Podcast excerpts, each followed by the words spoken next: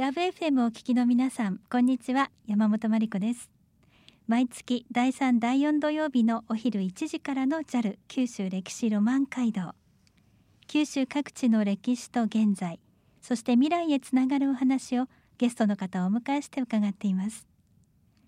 今週は未来に伝えるべき歴史と文化大牟田市庁舎について先週に続いて建築家の松岡京子さんにお話を伺っていきます。松岡さん今週もよろしくお願いいたします。こんにちは。え松岡さんこの大牟田市庁舎にはどのように関わってらっしゃるんですか？はいあの去年のですね夏に実は生まれて初めて大牟田に行きまして、はい、それまで行ったことがなかったんですよね。えー、で私あの新聞コラムを定期的に書いているんですけれどもその中で取り上げようと思ったんですこの視聴者について。はいでこの視聴者が、まあ、壊されるのかまたはあの保存されるのかっていうのが何度もいろんなところに取り上げられていたので、うんまね、まあ、そのことについてコラムを書きたいなと思ったんですね。で実物を見ないと書けないので、えー、行ったところもうすごい建物で、はい、この建物を壊すとか壊さないとか言ってるのびっくりみたいな感じでした。もうもってのほかって感じだったんですか？はい。はい、どういったところに魅力がありましたか？普通の小さい、まあ、10万20万人の都市の視聴者のスケールではありません、うん、えー、やっぱりそれを考えるとですねいかに大牟田という町が石炭産業で、うん、えー、栄えていたかそれから重要な拠点だと思われていたかっていうことが、まあ、非常によくわかる建築です。まあ、残念ながらあのタイルが貼られていたんですね外壁に。ええ、でそのタイルがこう落ちてくるのが危険だっていうことである段階で取り外らされてしまっているんですけども、はい、それが残ってたらもっとすごかったなって。あそれ残念なとこなんですね。ですけど本当に今もね中に入れてもらえますし議場も素晴らしいですし、うんはい、それから4階建てなんですけど4階にはですね成長正しい長と書いて、まあ、ホールですね、はい。えー、ホールがあったんですけども今そこ事務室になってしまってますけども、そことかそこの横にはですね皇族の方が来られた時の控え室になるような、えー、立派なマントルピースがあるようなお部屋もあってどちらも事務室なんですけどね、今。素晴らしい彫刻があの施された柱とかがありましてやっぱ素晴らしいお金をかけて、技術もかけた建築だなと思いますよ。当時はどうしてそのようにあの立派なものが建てられたんですか？うん、やっぱりあの炭鉱ですよね。えー、石炭産業がまああの華やかなりし頃の大牟田ですから。うんえー、じゃあ有名な建築家の方ですか？いええっとね特にあの誰々の名前っていうわけではなくて今まだ本当に設計した人が誰なのかっていうのはさまざまな説がありまして明らかではないんですね。ただまあ今でいう建築家がやったというよりは行政のその建築の技術者が一生懸命頑張って設計なさったんだろうというふうに思います。うん、そうなんですね。その大牟田市庁舎をまあ、保存して有効活用していこうというふうに今やってらっしゃるんですよね。そうですね。もともとあの地元にですね、保存利活用を目指す会っていうのがありまして、はい、そこの方にまず案内していただいたんですね建物を。であ素晴らしいなと思って、うん、でその地元の会の方たちが活動されているのを、まあ、私は福岡から応援しようと思いまして、えー、視聴者本館のファンクラブっていうのを作りましてですね。で、えー、いろんなあのファンの方をあのネット上で集めたりしたんです。えー、で実は大牟田の視聴者のファンって多くてですね、で特に大牟田で育った人が今大牟田にいない例えば福岡や東京で働いてる人が大牟田に戻った時に電車の窓からあの建物が見えたら、うん、大牟田戻ってきたって思うんですって。街のシンボル、ね、シンボルなんですよね。なのでファンになってくださいと、うん、うん、でただ保存するだけじゃなくて、はい、えー、街づくりのために利活用するっていうのはできるんで、ええ。ー、関心を持ってくださいっていうそういうファンクラブを作りました。やっぱり活用するにはやっぱ安全面をきっちりしてそれからどういうふうな場所になっていけばいいなと思ってらっしゃるんですか？そうですね。あの私は建築家ですしあの建築家の仲間もたくさんいます。で建築の中には私のようにデザインを仕事にする人もいれば設備とか構造とか、まあ、いろんなプロがいるんですね、ええ、なので、えー、例えば構造のプロの力を借りれば構造の耐震補強をするとかいうことも可能です。まあ、実際も調査が終わってまして、うん、これはあの補強ができるという判定が出てるんですね。えー、あの大牟田市庁舎本館はえー、真ん中にですねすごくのっぽの塔が立ってるんです。塔はい、はい、でなんでそんな塔があったんだろうってえー、言いますとおそらくですねやっぱり大牟田市全体をこう見渡す、うん、そして石炭産業ですからそういう全体を見渡して安全を確認しておくっていうようなことが重要だったんじゃないかと思われるんですが、うん、その塔がすごく、はい、えー、面白いんですね。だけどやっぱ通ってこうちょっとブラブラしちゃうんで、はい、そこをしっかり補強するとか、うん、そういったことは大事になってきますし、はい、まあ、バリアフリーじゃありませんので、うんうん、そういった改修も必要になってきます。じゃあその見張り塔にも上がれるんですか？え見張り塔の中には私は入りませんでしたけど屋上には上がれるので見張り塔の、まあ、真横に立つことができますね。あそうですか？古いものって本当になんか素晴らしいこうちょっとしたところにこうキュッとこう心くすぐられるものいっぱいありますよね。ありますね。例えば大理石のですね階段の手すりとか先ほどお話ししたようなマントルピースとかもう今手に入らないような大理石を職人が彫刻を施してですねあと漆喰も、あもう今はとってももうできないです。もう職人さんもいませんしそんな高価な石をあの公共工事に使うことなんかもうできないですね。あじゃあ松岡さん本当初めてご覧になった時も目がキラキラしたんじゃないですか？ええー、もう真夏でしたけど本当に汗拭きしながら 見て回りました、えー、じゃあ今もう仲間も集まって本当にちゃんと保存して活用しようというもう動きがきっちり出来上がってるんですねまだねこれからですね今そういう機運が高まってきましたしあの今の市長がやっぱりこれは利活用しようっておっしゃられたので、うん。そっちの方向に動いていってると思いますけども、まあ、今先ほどお話ししたように構造補強が必要だとかあとまあ、視聴者だけとして使うのか、うん、もう駅からすぐのいい場所なので、うん、もう少し市民利用を入れていったらいいんじゃないかとか、はいえあとその本館の後ろにいろんな増築が建ってるんですけどもそこはやっぱり建て替える必要があるんじゃないかと私は思っていまして、ええ、そこにあの建て替えたものと例えば本館をえブリッジでつないで、うん、そしてエレベーターが新しい方にできてるエレベーターと本館が結ぶことによってバリアフリーになるとか、まあ、そういったさまざまな工夫はこれから必要だと思います、うん、先週もちょっと伺いましたがちょっと文化の中心になるようなものが一つできるといいですよね。うん、そうですね、え。ー、まさにそうだと思います。それからやっぱり大牟田の人たちの心が未来につながっていくような例えば子供があのなんか自由なアートに触れるとかですね、ものづくりに接するとか、または、えー、今リモートワークも多い時代ですから、うん、もう駅のね近いところに皆さん来て、うん、そしてなんかこう、えー、市民同士がコンタクトしながらリモートワークができるとかなんかこれからの新しい利用の方法っていろいろあるんじゃないかなっていうふうな気がしてるんです。そ、ね,、の古い建物の中で新しいものが生まれるっていうところにロマンがありますよね。そうですねまさにロマンですね。JAL 九州歴史ロマン街道。九州各地の歴史と現在そして未来へつながるお話をゲストの方をお迎えして伺っています。今週は建築家松岡京子さんに先週に引き続きお話を伺っていますが未来に伝えるべき歴史と文化大牟田視聴者というタイトルで今週は伺っております。さて続いては魅力ポイント、まあ、先ほども大牟田視聴者の魅力はたくさん出ましたけれども、まあ、これから何かを作っていこうとするときに必ず必要なものがあるということですね。そうですね。一番大事なのは心だと思います。心を寄せる対象が、まあ、建築だったりすると思うんですけども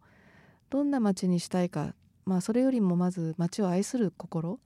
がしっかり育まれるっていうことがあの大事だと思うんですね。ええ、でシビックプライドっていう言葉、まあ、だんだん最近多く使われるようになってきましたけども、はい、まあ、市民が自分の町に対してプライドを持つと誇りを持つということがとても町づくり的に大事だっていうことはもう多くの人が思うようになったし、えー、世界中で実はあの言われているようなことなんですね。うん。ええ、町づくりって決してなんか箱だけじゃない、うん立派なビルとか素敵なお店っていうことだけじゃなくて、うん、そこにどんな心を寄せられるかっていうことだと思うんです。はい、まあこれを意識してるとやっぱりポイ捨てする人もいなくなりますよね。そうだといいですね。うん、だと思います。建物もポイ捨てしないといいですけど。いや建物もやはりね大事に大事に愛着持ってこう後世に伝えていこうと思うとやはり残っていきますよね。そうですね。で残すことによってですね技術が育つんですよね実は。はい、あの新しいものを建てるっていうのは私もたくさん建ててきましたし、ええ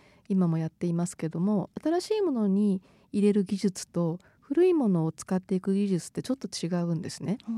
でえどっちもやっていかないと環境は良くならない。で、うん、古いものが残っていかない、で古いものを残そうと思うと例えば木造のお寺の立派な柱とかをよくご覧になったら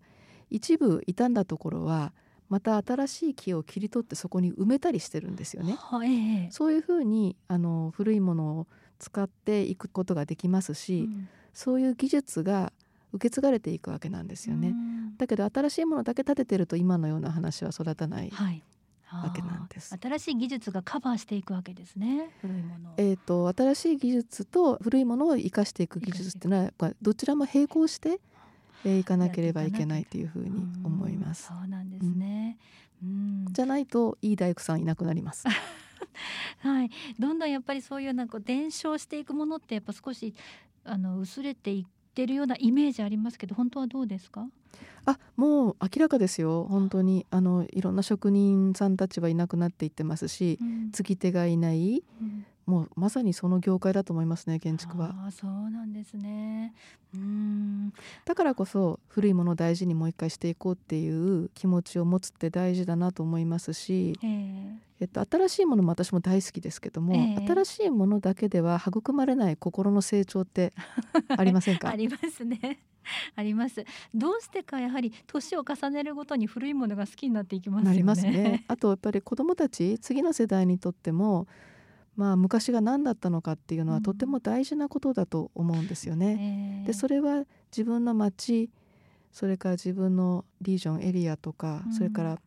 日本っていう国だとかそこに広がっていくことだと思います、うん、特に松岡さんは海外でも生活されましたので外から見た日本のそのまあ建築物とか街づくりの良さっていうところ一番にどんなとこ思い浮かびますか？やはりあの新しいものを建てる建築技術っていうのはあの日本の場合すごくあの優れていますね。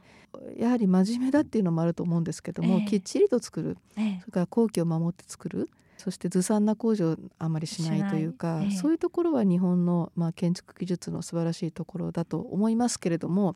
でも近年例えばドバイとかシンガポールとか、はい、ああいうところで、今までは考えられないような高層ビルが立ってあるわけですよね。ね有名なものでもびっくりするものあります、ねはい、すごい造形でね、ええ、でそういうところで、まあ、日本のゼネコンも活躍してますけどもちょっと今までのその日本の建築技術じゃないところでやっぱりコンピューターを使うとかそういう 3D プリンターを使うとかまた新しい技術がどんどん生まれてきているということで、別にちょっと前の日本だったら大丈夫っていうか日本が一番すごいみたいなことじゃなくなってる気がしますね。はあ、そうなんですね。これからそのコロナ後で、まあ、生活スタイル変えていかなきゃって言われてますけれどもあの建築の世界ではもう必ずどういうふうに変わっていくっていうのはありますか？そうですね。魅力がないとこに人は住まなくなるかもしれませんね極論を言うと。例えばネットを使って海岸でも仕事できるわけですし、まあ、そうじゃないお仕事ももちろんあると思うんですけど、まあ、場所性がだんだん薄れていく可能性があると。うんうん集まって住むっていうことが良かった時代があったと思うんですね。例えばさっきのご近所感じゃないですけど、はい、えー、隣に醤油借りに行くとか、うん、隣に子供行ったらちょっと預かってもらうとか、はい、そういうコミュニティっていうものがあった時代から今だいぶそこから離れてきたような気がします。例えば同じマンションの上の階の人は知らないし、うんえー、そういう時代において集まって住んでるっていうことの意味は一体何なのかなって。で昔はやっぱり利便性だったと思うんですよね。地下鉄の駅に近い通勤しやすい、うん、学校に行きやすいとか。ただこれから学校に本当に行くのかとか通勤毎日するのかとかいうことになってくると、ええ、人の移動の仕方暮らし方働き方がやっぱ変わると思うと、まあ、建築の意味とかその場所の意味っていうのが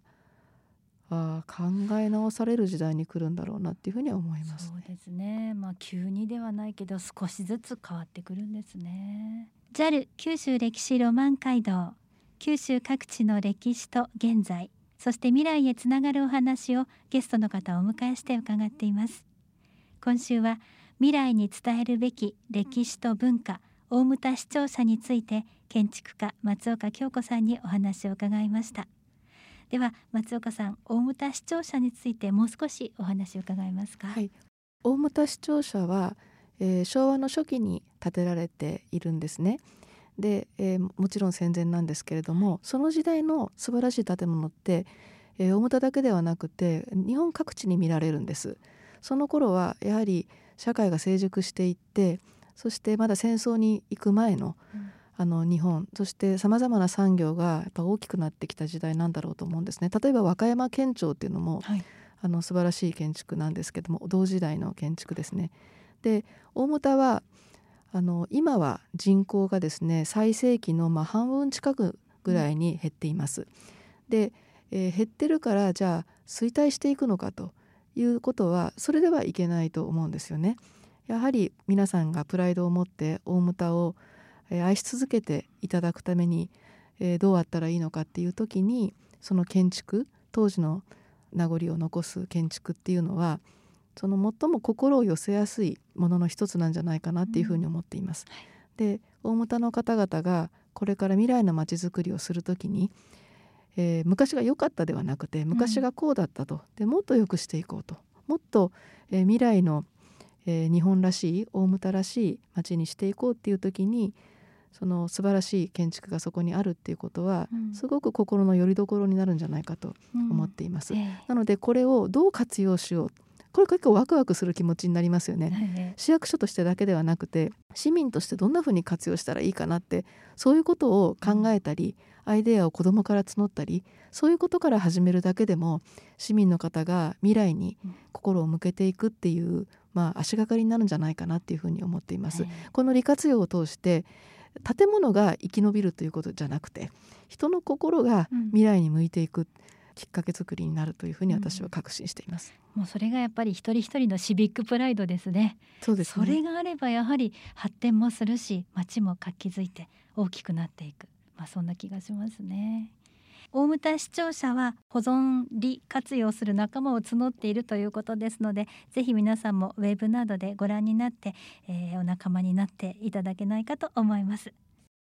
2週にわたって本当に面白いお話をありがとうございました。まだまだ松岡さんに伺いたいこといっぱいですけれどもありがとうございました。毎月第3第4土曜日のお昼1時からお送りしてきた JAL 九州歴史ロマン街道九州各地の歴史と現在そして未来へつながるお話をゲストの方をお迎えして伺ってきました。今現在の私たちは過去である歴史から作られました。